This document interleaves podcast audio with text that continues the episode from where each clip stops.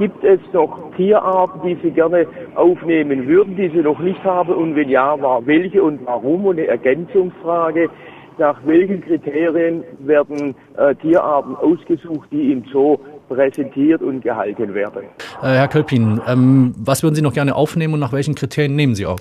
Also die Kriterien, nachdem wir unseren äh, Tierbestand äh, managen, äh, ist einmal natürlich die Bedrohungssituation für diese Tiere, also bedrohte Tierarten vom Aussterben bedrohte Tierarten und dann natürlich auch der Umweltbildungsaspekt.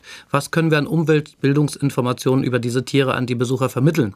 Und insofern ist eine Tierart, die wir sehr gerne wieder aufnehmen möchten, der Löwe, und zwar der asiatische Löwe, die unter, asiatische Unterart des Löwens. Die ist hoch bedroht. Davon gibt es nur noch wenige hundert Tiere in der freien Wildbahn. Also der Artenschutzaspekt ist da und der Umweltbildungsaspekt mit dieser großen Raubkatze, die ja auch dieses Rudelverhalten ganz anders als andere Katzen zeigen, äh, ist natürlich auch immens. Insofern werden die sicherlich wieder in die Wilhelmer zurückkehren. Okay, wo kriegen Sie da jetzt, also von diesen äh, asiatischen Löwen, wo würden Sie da jetzt zum Beispiel einen herkriegen? Wie funktioniert das dann?